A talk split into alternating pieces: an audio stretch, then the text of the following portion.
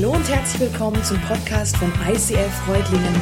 Schön, dass du den Weg im Web zu uns gefunden hast. Ich wünsche dir in den nächsten Minuten viel Spaß beim Zuhören. In dieser Serie schauen wir uns an, was es mit der Liebe Gottes auf sich hat, ob wir in dieser Endzeit drin sind und ob Gott uns nicht eine Möglichkeit gegeben hat, dieses Feuer auch wieder ins Lodern zu kriegen und das Feuer wieder neu zu entfachen. Eine mega gute, eine gesegnete Zeit in der kommenden Predigt.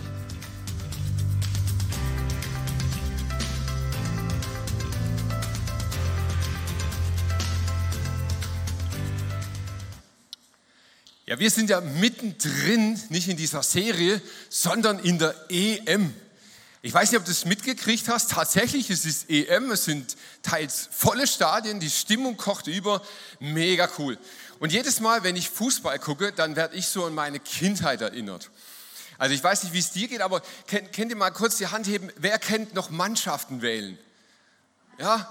Ja, ich bin nicht alleine. Also ich habe da echt ganz spezielle Erinnerungen. Und Mannschaften wählen, wir wollen das jetzt hier heute live machen, eine Mannschaft mal wählen, so wie man das einfach macht. Und dazu bitte ich die Nina, nochmal nach vorne zu kommen. Nina, lass uns wählen. Aber Safety first, ne? Oh ja, natürlich, natürlich. Also äh, wir wählen. Einmal auf Tuchfühlung mit dem Pastor. Tuchfühlung, Wortwitz. Okay, Gut. ich fang an. Ja. Okay. Okay. Ja, ja, ich. Oh, du hast viel kleinere Füße. Ja. Ich Hallo. habe extra schon. Oh, wie machen wir das jetzt? Ah. Warte, vielleicht passt Na, da so na, mein na, na, na, Zeh. na. Ah, ich wusste es, du hast gewonnen. Okay, du darfst Okay. anfangen, du darfst dir jemanden Ganz raussuchen. klar, Sophie. Ah ja, super, das Beste immer zuerst. Ja, dann ähm, in dem Fall ähm, JD, du zu mir. Oh Mann. Hey. Und? Ähm, ähm, ähm, ähm, ähm, Johannes. Ja, okay. Ah, Steffi, Steffi zu mir. Sehr gut. Ja, jetzt wird's ein bisschen. Ah, dann nimmst du Leonie. Ganz klar. Ja, so jetzt habe ich die Qual der Wahl von den beiden. Ja. Ähm, Nimm, Dirk, nimm zu uns. Ah, Hey. Scheiße. So. Muss, Und muss ich jetzt den Jonas? ja, pff, der ist halt raus, oder? Ja, okay. Hey, kannst gehen. Jonas Ciao. spielt nicht mit. So. Ja, so läuft Mannschaften wählen. Vielen Dank, ein Riesenapplaus an allen, die mitgemacht haben. Super cool. Ja, sehr gut, sehr gut, sehr gut. Ich bin sowas von froh, dass wir das hinter uns haben. Hey, Mannschaften wählen war so dumm, oder? Haben wir es wirklich hinter uns? Echt? Ich glaube, dass wir permanent Mannschaften wählen. Wir wählen unsere Liebesmannschaft im Leben. Wir wählen die Mannschaft aus derer, die wir so in unser Umfeld holen wollen, mit denen wir das Leben teilen wollen, ja, die wir liebevoll behandeln wollen. Und dabei haben wir knallharte Kriterien. Wir wählen aus nach Sympathie, Attraktivität, Nutzen, Akzeptanz, Verständnis. Und wir Christen sind da überhaupt nicht außen vor. Wir machen das nach genau denselben Kriterien. Auch wir wählen uns die Leute aus, mit denen wir unterwegs sein wollen, mit denen wir zusammen sein wollen. Aber was, wenn das Gegenüber die Kriterien nicht erfüllt? Tja, Pech. Bist halt nicht dabei. Bist halt draußen. Und wisst ihr, genau so klingen Berichte, die ich immer wieder zu hören bekomme, von Leuten, die mir ihre Erfahrung mit Kirche und mit Christen schildern.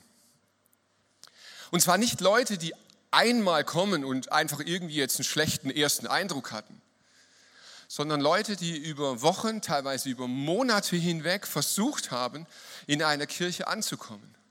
Die versucht haben, reinzukommen in diese Gemeinschaft und denen es nicht gelingt. Out. Wer ist daran schuld? Warum passiert das? Warum läuft das so ab unter Christen? Sind die selber schuld?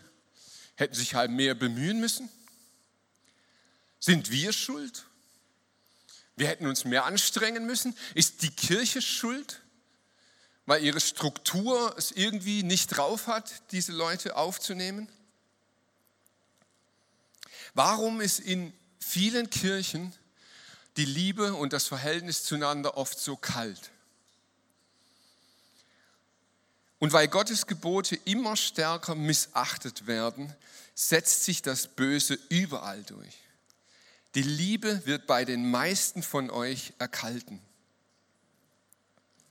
Hey, das war doch mal anders. Wir sind doch anders gestartet. Am Anfang, da war doch dieser Enthusiasmus, diese Begeisterung über jeden Neuen. Egal wie und, und was und jeder, der reinkam, wir waren so begeistert. Wir haben jeden willkommen geheißen, jeden empfangen und es war ein Highlight. Man hat sogar auf den Knien Gott gedankt, dass der Neue kam. Wo ist das geblieben? Warum ändert sich das im Laufe der Zeit? Warum behalten wir diese Begeisterung aneinander nicht bei? Ich glaube, ein Punkt oder eine Frage ist, worauf basiert unsere Liebe zueinander? Was ist die Wurzel unserer Liebe oder unseres liebevollen Handelns, wenn dir Liebe zu hoch gegriffen ist? Ich habe mir diese fünf Aspekte mal genauer angeschaut. Sympathie. Sympathie ist ja einer der Hauptmotoren unserer Liebe zueinander. Sympathie, das Wort Sym heißt, heißt gleichzeitig oder, oder gleich und Partie ist Leiden, oder auch Leidenschaft. Wir haben einen, einen sechsten Sinn, so, so eine Intuition. Wir spüren in Bruchteilen von Sekunden, wenn ein anderer Mensch unter denselben Dingen leidet wie wir. Das kann sein, weil es optische Gleichheiten gibt. Das kann sein, das sind gleiche Leidenschaften, die spürt man vom anderen. Ähm, das hat sowas mit Spiegelneuronen und so zu tun. Wir können das im Bruchteil von Sekunden stellen wir fest, hey, der andere hat irgendwo gleiche Leidenschaften. Und das ist mega cool. Das kann sein, diese gleiche Leidenschaft ist ein Motor über Jahre hinweg. Aber ganz oft ist genau das, was uns am Anfang am anderen so angezogen hat, irgendwann das Problem. Denn irgendwann stellen wir fest, hey, der leidet zwar unter dem gleichen wie ich, aber der hat auch keine Antwort. Der hat die gleiche Leidenschaft wie ich, aber da kommt nichts Neues dazu. Und manchmal bei so ganz alltäglichen Dingen dreht es sich sogar um. Da treffen sich zwei Menschen, beides so Couch Potatoes, eher so der gemütliche Part des Lebens, und das finden sie super sympathisch am anderen hey, das ist voll cool, wir können miteinander Netflix gucken, Chips essen, guten Abend haben und so. Und das ist mega sympathisch. Aber es vergeht eine Zeit und irgendwann ändert sich so ein bisschen was und man denkt, hey, ich muss da raus. Und auf einmal ist genau der Mensch, der so sympathisch, weil gleich ist, ein Problem. Und wir werden aggressiv. Hey, der ist schuld, dass ich immer noch nicht hochkomme von meiner Couch. Und Liebe lässt nach. Attraktivität. Hey, wie schnell kann Attraktivität sich ändern? Äußerlich, klar, das wissen wir alle, aber viel spannender finde ich so diese, diese Grundattraktivität von Menschen. Ich erlebe das gerade ganz, ganz viel, es war ja, wir sind ja voll im Babyboom, gibt ja unglaublich viele äh, Babys in letzter Zeit. Und wisst ihr, wie schnell Attraktivität zwischen Paaren nachlassen kann? Zwei junge Paare miteinander unterwegs, Party, Freiheit, weg, Wochenende, alles cool. Jetzt ist da dieses kleine Ding. Auf einmal stehen die morgens um fünf auf und sind abends um acht tot. Unattraktiv, wenn du selber kein Kind hast. Und du denkst eigentlich die größte Freude des Lebens und doch kann es deine Freundschaft, deine Liebe zu den anderen unglaublich belasten. Altersprozess. Und zwar meine ich jetzt nicht unbedingt das äußere Altern, sondern das Mindset. Wenn du so Mitte 40 bist, stellst du auf einmal fest, hey, du selber bist ja noch, wow, sowas von fresh. Eigentlich gerade so in der Pubertät, aber deine Freunde werden alt.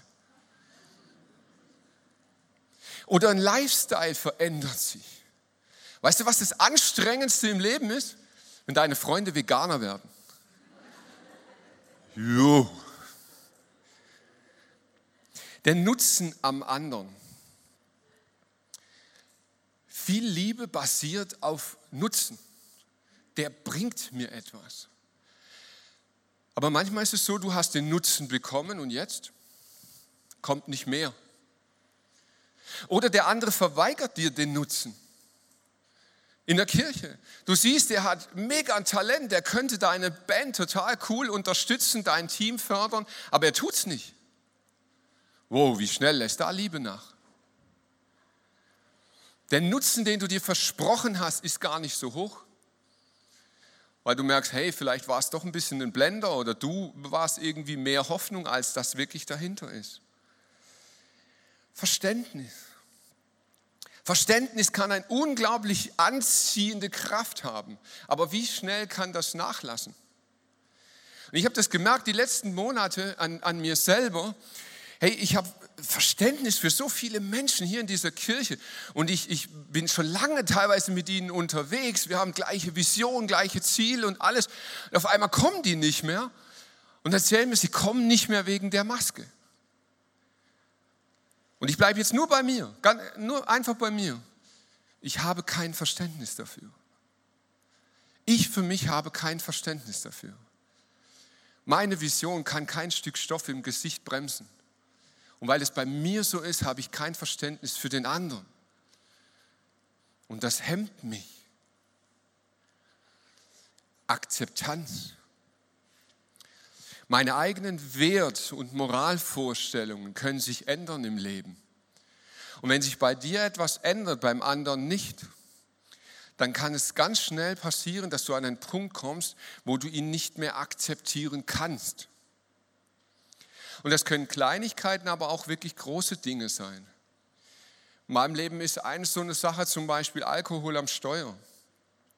Ich habe da für mich persönlich sehr, sehr, sehr klare Grenzen. Und wenn ein anderer die nicht einhält, dann tue ich mich sehr, sehr schwer, das zu akzeptieren. Da habe ich ein Problem mit. Und wann immer das jetzt so ist, merke ich, dass meine Liebe an Grenzen kommt. Und dann gibt es da noch das größte Problem überhaupt. Liebe ist ein Gebot. Jesus hat gesagt, wir sollen lieben. Hey, und wenn, wenn du lieben sollst, dann kann dich das unglaublich unter Druck setzen. Und ich merke, wir als Kirchen stehen unter Druck. Wir müssen ja lieben. Boah, jetzt ist dir der total unsympathisch, du findest ihn unattraktiv, du verstehst ihn nicht, du kannst es nicht akzeptieren, aber lieben tue ich dich. Echt? Ich glaube, ein Riesentor für Scheinheiligkeit. Und es setzt uns wirklich unter Druck, weil eigentlich wollen wir es ja. Eigentlich wollen wir ja lieben, aber irgendwie dann halt irgendwie auch doch nicht. Und ich habe mich zurückerinnert an dieses Wählen. Es gibt ja pädagogisches Wählen. Wow.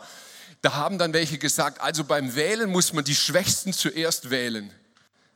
Ha, ha, ha. Wie geil, wenn du dann zuerst gewählt wirst. Super, oder? Und wie geil ist es in der Kirche zu sein, wo man dich lieben muss? Ups, fühlt sich richtig dämlich an. Wie kann es gelingen? Wie kann das mit dem Lieben gelingen, wenn diese Aspekte der Liebe so schnell verpuffen können? Wie kann ich meine Mitgeschwister auch dann noch lieben, wenn ich sie nicht mehr verstehe? Wenn ich sie nicht akzeptiere? Wenn ich merke, dass die Kluft zwischen uns so groß geworden ist, dass da drin kein Bum-Bum mehr stattfindet. Wie kann ich dann immer noch lieben? Kann ich überhaupt was dazu beitragen? Kann ich das Feuer der Liebe entfachen? Oder ist einfach Eiszeit? Ja, Kirchen waren mal anders. Apostelgeschichte 2, aber das ist nun mal jetzt Geschichte. Jetzt sind wir in einer anderen Zeit, jetzt sind wir vielleicht in der Endzeit und da ist es nun mal kälter. Jesus sagt, die Liebe zwischen uns, und er redet von den Insidern, sie wird nicht einfach so schicksalhaft erkalten. Es gibt einen Grund, warum Liebe kalt wird. Er sagt, die Liebe wird erkalten, weil wir Gottes Gebote immer stärker missachten. Und Jesus führt uns das sehr deutlich vor Augen, nur wir wollen es nicht mehr hören. Wir sind ein Stück weit taub geworden für diese Wahrheiten der Bibel. Paulus schreibt mal an seinen Schüler ganz kurz bevor er stirbt, er hinterlässt noch mal so eine, so eine letzte Message und da sagt er, hey, es wird eine Zeit kommen, in der die Menschen von der gesunden Lehre nichts mehr wissen wollen. Sie werden sich nach ihrem eigenen Geschmack Lehrer aussuchen, die ihnen nur nach dem Munde reden. Und deshalb empfehle ich uns immer, so, so toll Pastoren sein können, bleibt beim Original. Jesus redet dir nie nach dem Mund. Und wenn du wirklich was wissen willst über göttlichen Lifestyle, such bei Jesus. Und er redet ganz schön viel darüber. Jesus hat in dieser Bergpredigt, das ist im Matthäusevangelium drei Kapitel, in dieser Bergpredigt spricht er sehr viel über Eckpunkte von göttlichem Lifestyle. Und, und weil mir das einfach nur leichter fällt, wenn ich so räumlich auch ein bisschen denke, habe ich uns das jetzt mal gegenübergestellt. Unser Lifestyle, menschlich, wir und göttlicher Lifestyle. Wie stellt Jesus sich das vor? Unser Lifestyle. Jesus beginnt mit den Seligpreisungen. Und wir haben gehört in dieser Predigt vor sechs Wochen, die Seligpreisungen, da sagt Jesus eigentlich, gibt er Antwort auf die Frage, wer ist gut unterwegs? Wer macht's richtig? Wir, menschlich, wir sagen also, richtig unterwegs ist derjenige, der Gutes tut, der sich anstrengt, der was darstellt, der es umgesetzt kriegt, der einen frommen, guten Ruf hat, der was vorzuweisen hat. Der macht's richtig. Jesus sagt, richtig macht es der, der kapiert, dass er mit leeren Händen dasteht.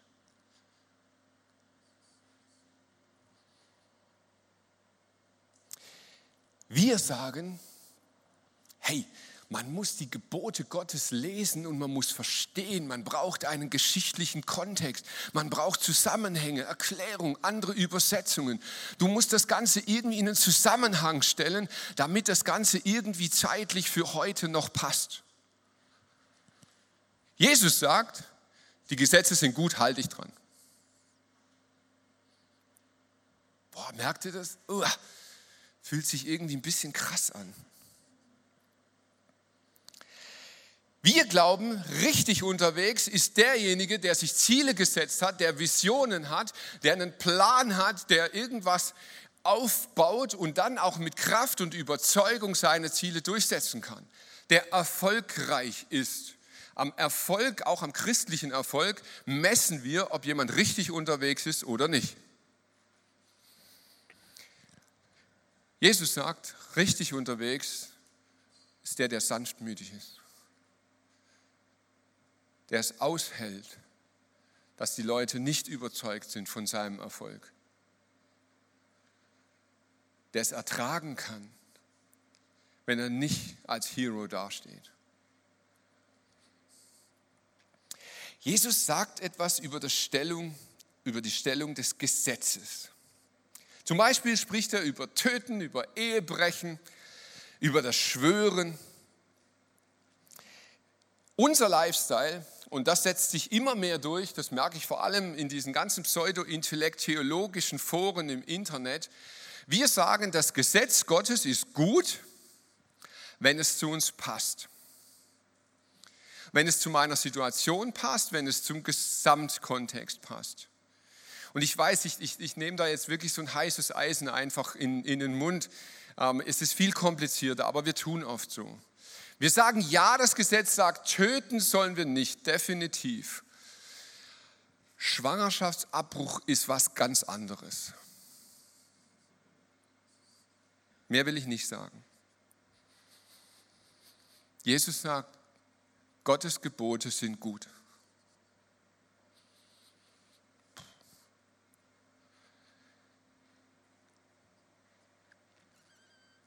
Wir haben einen Lifestyle zum Thema Nächstenliebe. Hey, das ist doch schon richtig gut, wenn ich es schaffe, mit meinem Freundeskreis Harmonie zu halten, oder? Das ist doch schon mega cool, wenn ich es hinkriege, ein ordentliches Familienleben zu führen. Wenn ich meine Kinder immer noch akzeptiere, auch wenn sie mir auf den Sack gehen, dann, dann ist das doch schon irgendwie richtig gut. Jesus sagt, lieb diejenigen, von denen du das am wenigsten vorstellen kannst. Die, die du nicht nur nervig findest, sondern die richtig gegen dich agieren. Es wird irgendwie immer beklemmender, so diese Lifestyle-Geschichte. Jesus setzt immer weiter einen drauf. Er redet über Spenden. Wir sagen Gutes tun und drüber reden. Jesus sagt, die Linke soll nicht wissen, was die Rechte gibt. Fasten. Wir sagen, hey, Fasten, das ist ein Ausdruck meiner inneren Stärke. Also bevor ich eine Stunde gefastet habe, habe ich schon mindestens zwei Facebook-Posts und dreimal in Instagram was gezeigt. Weil ich kann fasten. Jesus sagt, wenn ihr fastet, macht es bitte so, dass es keiner mitkriegt. Gar keiner. Wascht euch, pflegt euch, seht gut aus, legt das Smiley Face auf, damit ihr ja nicht den Leuten zeigt, was ihr gerade tut.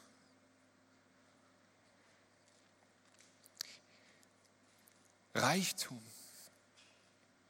Wir glauben, dass Reichtum ein Stück weit unsere Definition ist. Was wir haben, sind wir.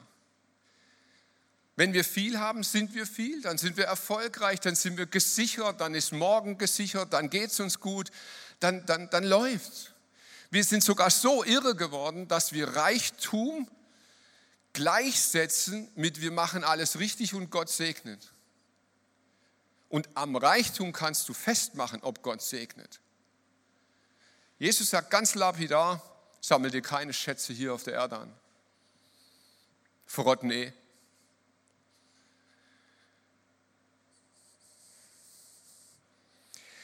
Unsere Lebensplanung.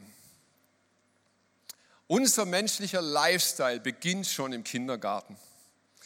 Wir suchen schon die besten Kindergärten aus. Wir gucken, dass schon in der Grundschule alles funktioniert. Wer unser Kind hat eine schlechte Note, müssen wir sofort eingreifen, müssen wir was tun. Wir müssen sie fördern, damit die Karriere unserer Kinder definitiv gesichert ist.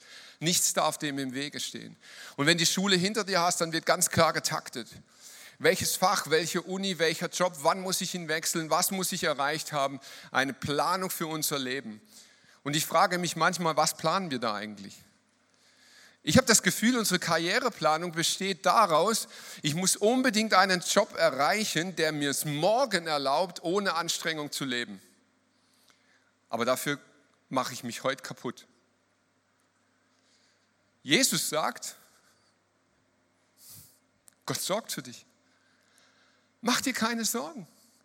Schau in die Welt, wenn du es nicht glaubst. Die Vögel am Himmel, die machen gar nichts, die säen nicht, die ernten nicht, die tun überhaupt nichts und Gott versorgt sie.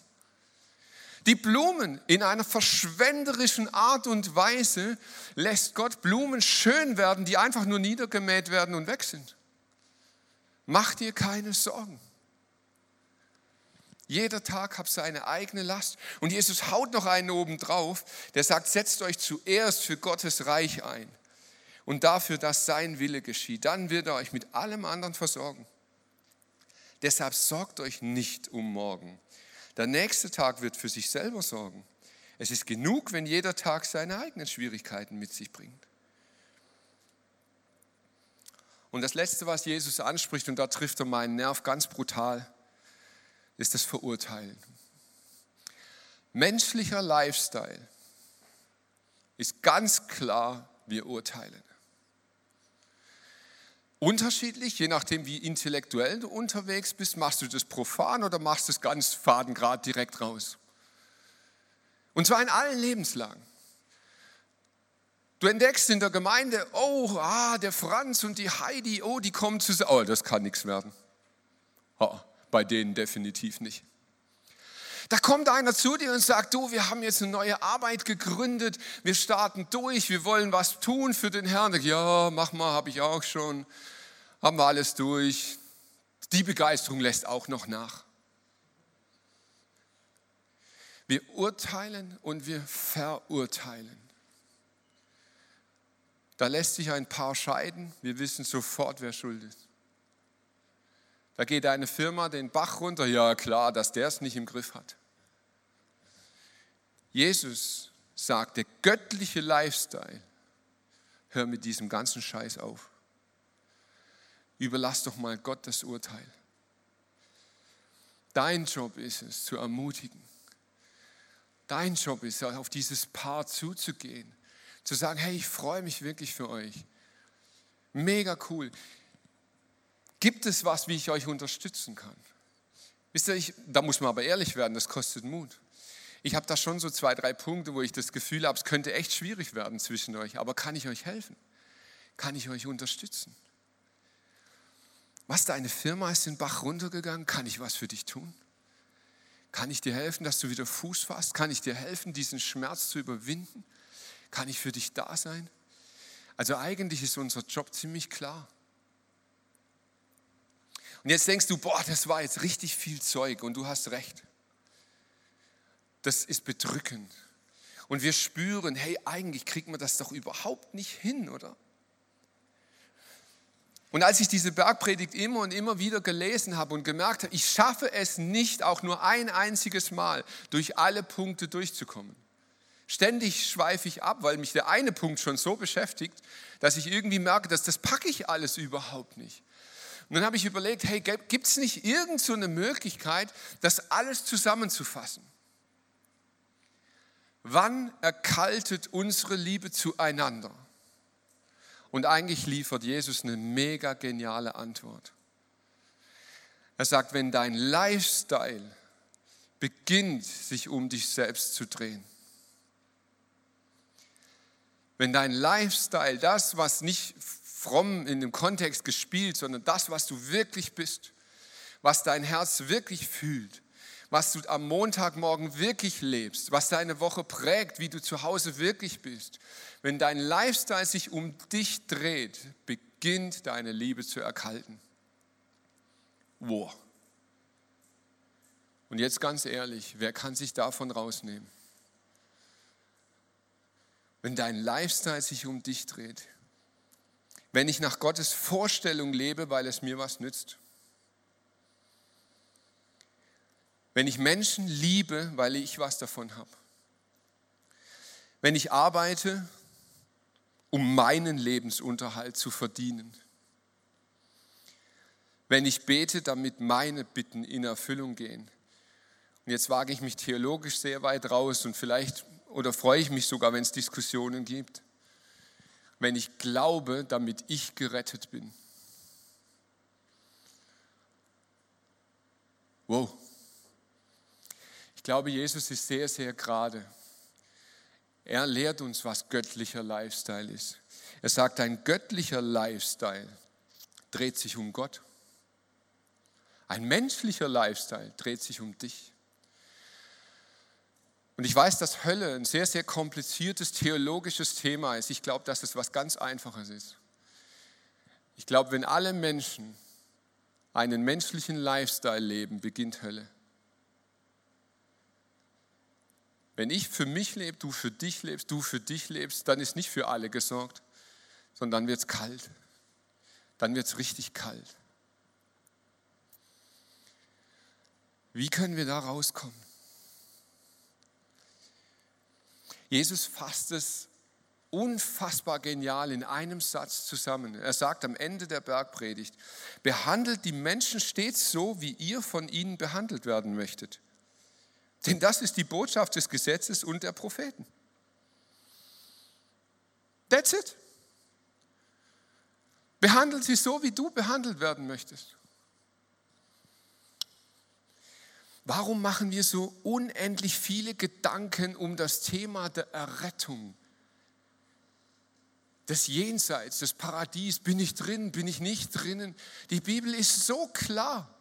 Johannes 3, Vers 16. So sehr hat Gott die Welt geliebt, dass er seinen Sohn Jesus Christus gab, damit jeder, der an ihn glaubt, gerettet ist. Ende. Fertig. Damit jeder, der an ihn glaubt, gerettet ist. Ende. Mach einen Haken dran. Das Thema ist durch.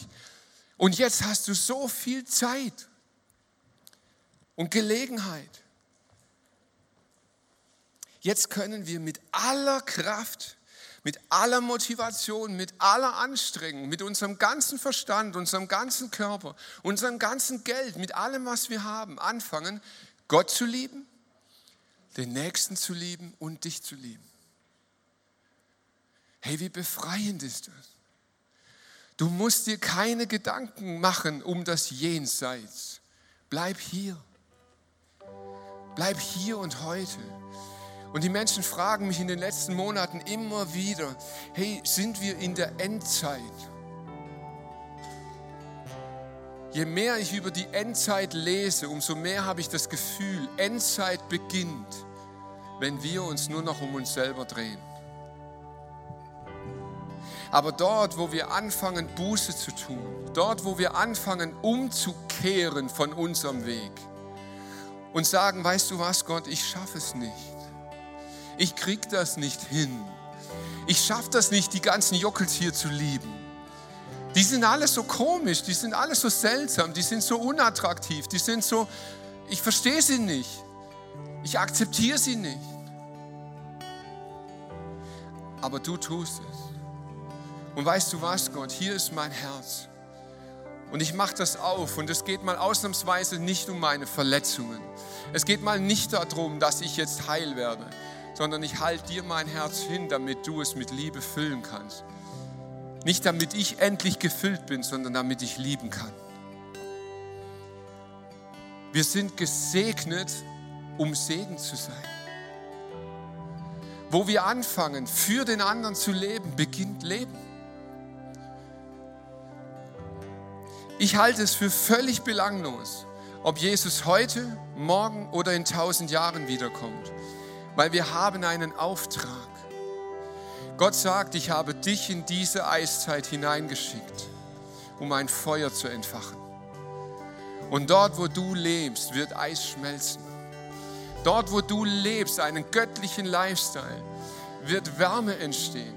Und Menschen werden spüren, die Eiszeit endet. Warum habe ich die Hoffnung, dass das noch passiert? Weil Gott das seit 2000 Jahren tut. Seit 2000 Jahren benutzt er unsere Herzen, um Wärme zu erzeugen. Und ich glaube, er wird es wieder tun. Vater im Himmel, es ist dein Werk, es ist deine Welt, es ist deine Zeit. Du hast alles geschaffen. Und es dreht sich alles um dich. Und du duldest uns und du lässt uns ein Teil sein von dieser Zeit. Danke dafür. Herr, aber wir bekommen das selber nicht gebacken. Und wenn wir uns noch so sehr anstrengen, wir schaffen es nicht, die Eiszeit zu beenden. Aber du kannst es und du tust es und du tust es immer wieder. Und wir beten und wir singen und wir flehen do it again.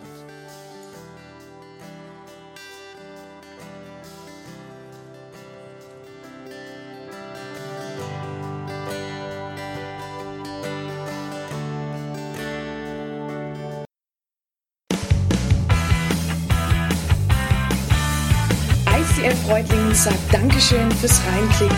Weitere Infos findest du unter www.icf-reutlingen.de.